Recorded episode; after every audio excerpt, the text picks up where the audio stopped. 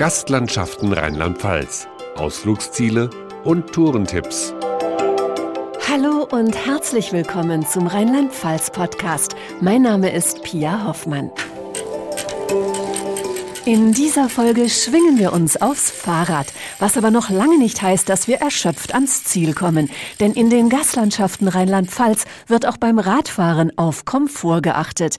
Dazu gehört im digitalen Zeitalter zunächst einmal eine leicht zu bedienende App, die alle Informationen bequem aufs Smartphone liefert, so Karin Hühnerfaut-Brixius vom Rheinland-Pfalz-Tourismus. Die App ist aus mehreren Gründen sehr beliebt. Man kann die GPS-Funktion einstellen und kann dort sich jederzeit Zeit orientieren. Man sieht genau, wo man dann ist, wenn man die Karte sich anzeigen lässt.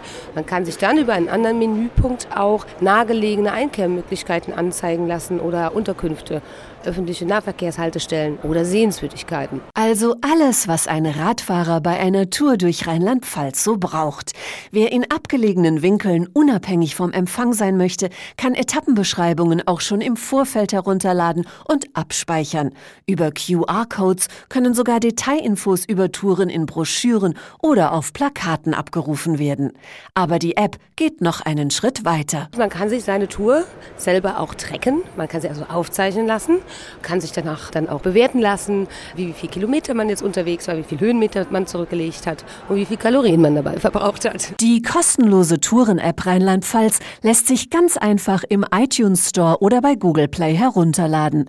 Für noch mehr Online-Spaß beim Radfahren gibt es mittlerweile sogar regelrechte Fahrradcomputer, erklärt Thomas Lenz von Garmin. Wenn ich jetzt die Vorgabe habe, dass ich nicht schneller als 30 km/h im Schnitt fahren möchte und nicht langsamer als 29 20 km/h, dann kann ich mir das entsprechend einstellen und der Edge warnt mich dann einfach auch, wenn ich zu schnell, zu langsam bin, meine Herzfrequenz zu hoch ist.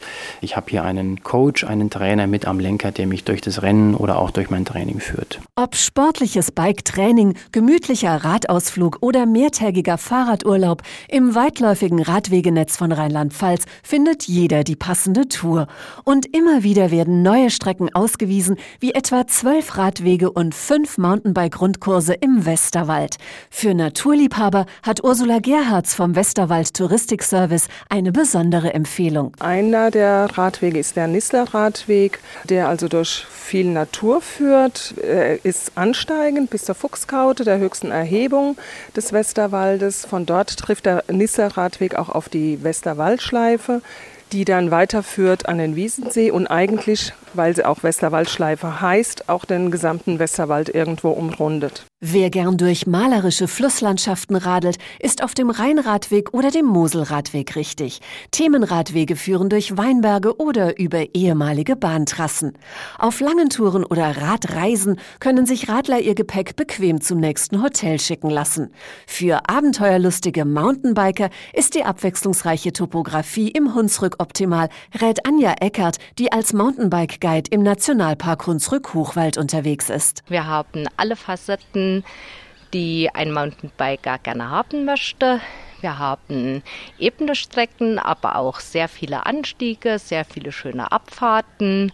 Es ist ein sehr abwechslungsreiches Gebiet und ein sehr waldreiches Gebiet mit den wunderschönsten Aussichtspunkten in der Region. Die können wir mit dem Rad erreichen also Naturerlebnis pur. Damit die Biker vom tiefsten Tal bis zum 816 Meter hohen Erbeskopf nicht völlig außer Atem kommen, werden seit neuestem auch E-Mountainbikes angeboten. Sandra Kemeter von der Touristinformation Alzeier Land kennt sich damit bestens aus. Wir in Rheinhessen haben hier die 1000 Hügel. Das heißt, wir sind eine äh, hügelreiche Landschaft.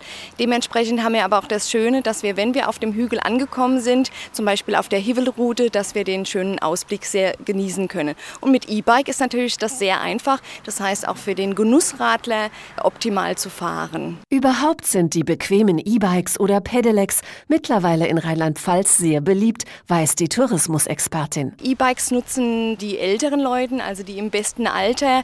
Manche Männer sind stärker im Fahrradfahren als Frauen. Das heißt, die Männer fahren die normalen Fahrräder, die Frauen dann die E-Bikes.